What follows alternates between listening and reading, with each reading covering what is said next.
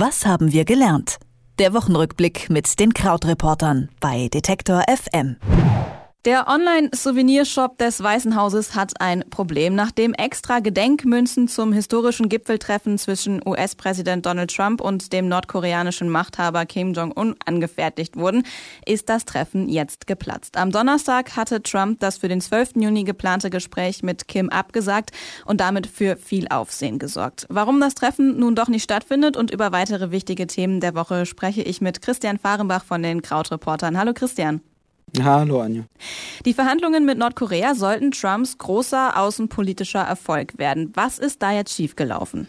Ja, also ich glaube, man kann am ehesten sagen, dass das äh, alles etwas vorschnell war. Das ist ja mm, quasi so eine Art Leitmotiv von allem, was Trump so macht. Aber der ist da einfach so ein bisschen reingeschlittert. Das ist zumindest die Ansicht in den meisten Kommentaren, die ich gelesen habe. Und hat halt einfach gesagt, ja klar, würde ich mich mit denen treffen. Vor allen Dingen, wenn halt Nordkorea bereit wäre, ähm, die Atomwaffen abzuschaffen und so. Und dann ging das so ein bisschen hin und her. Und es sieht so aus, eben von außen, als ob es dann nach und nach Trump und Trumps Regierung klar geworden worden wäre, dass einfach diese jahrzehntelange Militärstrategie Nordkoreas jetzt nicht einfach in ein paar Wochen äh, sich über den Haufen werfen lässt, bloß weil Trump sagt, okay, äh, ich bin so ein toller Dealmaker. Und man hat dann eigentlich diese Woche schon gesehen, so ein, zwei Tage vorher hat Trump ja auch schon angekündigt, ja möglicherweise wird das alles erst später was und es findet nicht statt. Und er sagt ja dann auch immer diesen sehr urigen Satz, we'll see what happens, so als ob er selber gar keinen Einfluss darauf hätte, sagt er dann eben immer so, na wir werden schon sehen, was passiert und so. Und ähm, ja, jetzt war das dann eben so, dass er diesen Absagebrief geschrieben hat, der dann auch gleich veröffentlicht wurde und der sich auch sehr seltsam liest. Also ich habe aber wegen ihres enormen Ärgers und der offenen Feindseligkeit in ihrem jüngsten Statement leider das Gefühl, dass dieses lange geplante Treffen zum jetzigen Zeitpunkt unangebracht wäre. Also es ist dann etwas auch da urig, dass halt Trump Nordkorea die Absage in die Schuhe schiebt, obwohl er vielleicht einfach selber zu vorschnell gehandelt hat. Nordkorea signalisiert ja nun trotzdem weiter gesprächsbereit zu sein. War Trumps Rückzieher möglicherweise auch irgendwie ein strategischer Schritt, um seine Macht zu zeigen? Ja, da ist natürlich die Frage, wie viel können wir von außen überhaupt äh, sehen und wie viel wissen wir, was da tatsächlich passiert. Also es gibt ja zum Beispiel im Zusammenhang mit Nordkorea auch dieses zerstörte Militärtestgelände, wo eben gesagt wird, dass äh, von nordkoreanischer Seite, okay, wir haben das jetzt schon zerstört, das ist ein Zeichen unserer ähm, unseres Wohlwollens.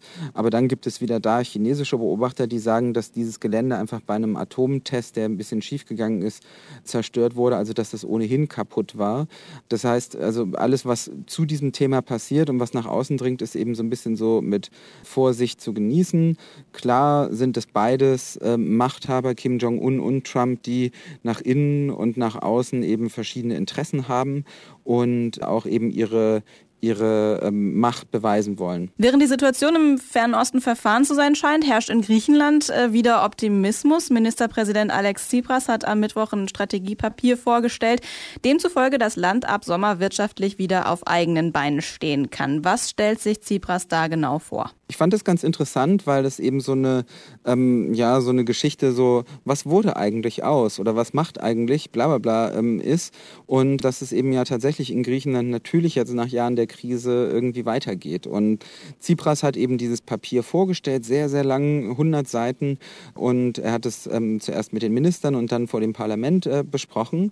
Grundlage, Grundthese ist einfach, okay, das Land ist auf dem richtigen Kurs und bald sind wir in der Lage, ähm, du hast es gesagt, im Sommer ähm, auf dem freien Kapitalmarkt uns wieder Geld besorgen zu können. Also wir müssen nicht mehr äh, auf diese Kapitalgeber der Troika eingehen und äh, ein neues Hilfspaket braucht es auch nicht. Das Wachstum sei super, es würde auch noch größer werden, unter anderem Schifffahrt, Energie, vor allem Tourismus.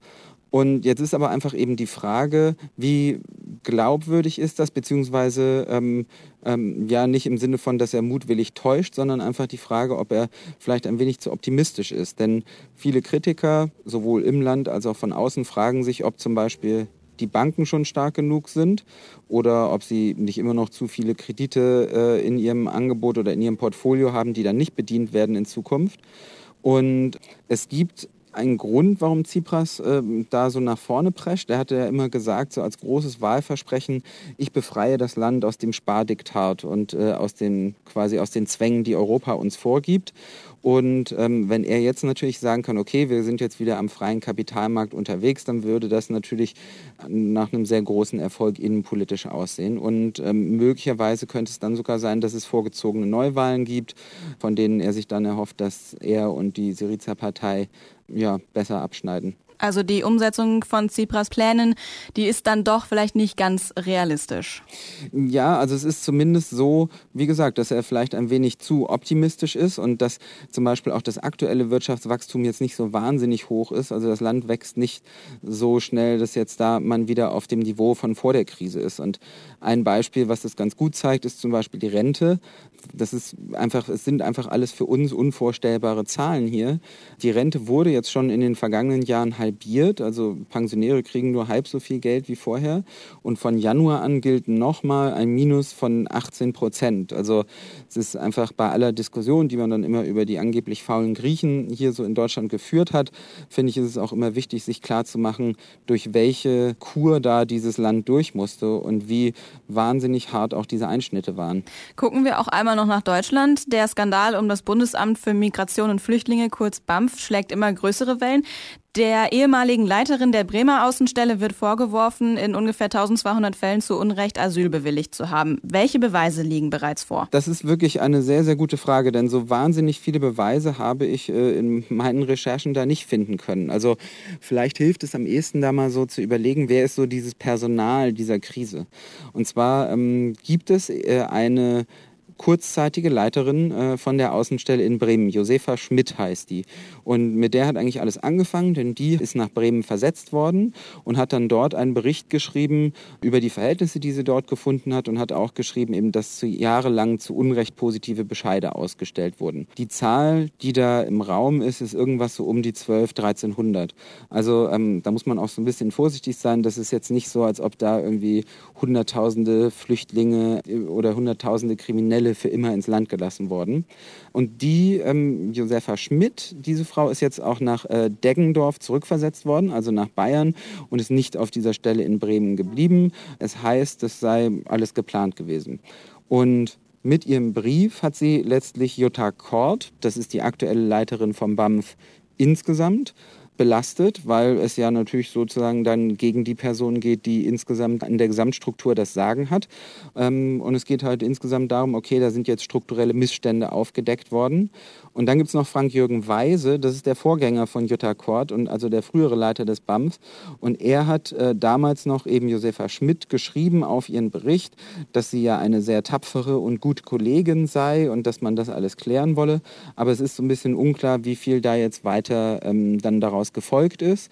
Und er hat auch darum gebeten, dass eben Jutta Kort nicht beschädigt werden dürfe. Dann gibt es noch Horst Seehofer als Innenminister. Dort ist das BAMF angesiedelt. Also kann man auch argumentieren, okay, was hat jetzt Horst Seehofer noch zu tun ähm, und zu erledigen, um da äh, für Ordnung zu sorgen. Und das, worauf es jetzt hinausläuft, ist jetzt erstmal, dass es im Innenausschuss des Bundestages besprochen wird. Ähm, und es ist eben die Frage, ob es möglicherweise noch einen eigenen Untersuchungsausschuss geben wird. Die AfD ist dann natürlich sehr, sehr dafür. Äh, die FDP auch so ein bisschen. Und jetzt ist, äh, ja, alle versuchen jetzt so äh, politisches Kapital Kapital aus dieser Sache zu schlagen. Wirklich klären ähm, wird man nicht können, wie viele, wie viele Menschen da jetzt Unrecht äh, positive Asylanträge bekommen haben. Das würde also es sollen jetzt nochmal Fälle nachgetestet werden oder nachgeprüft werden. Aber ähm, das ist natürlich alles dann im Einzelfall auch wieder sehr, sehr kompliziert. Viele Menschen, die da also beteiligt sind. Die Bremer Außenstelle, das äh, steht jetzt schon mal fest, darf keine Asylentscheidungen mehr treffen. Was bedeutet das denn für die Flüchtlinge vor Ort?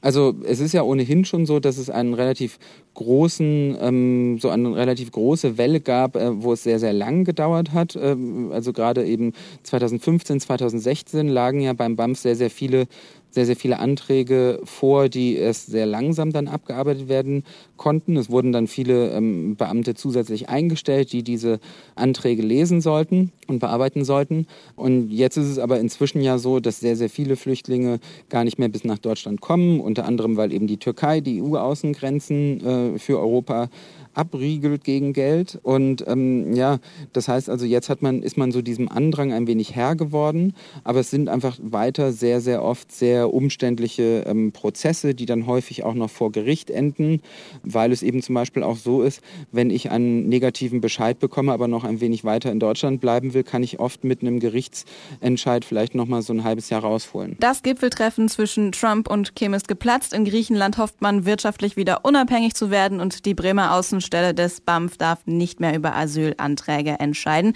Über diese Themen habe ich mit Christian Fahrenbach gesprochen. Danke, Christian. Was haben wir gelernt? Der Wochenrückblick mit den Krautreportern bei Detektor FM.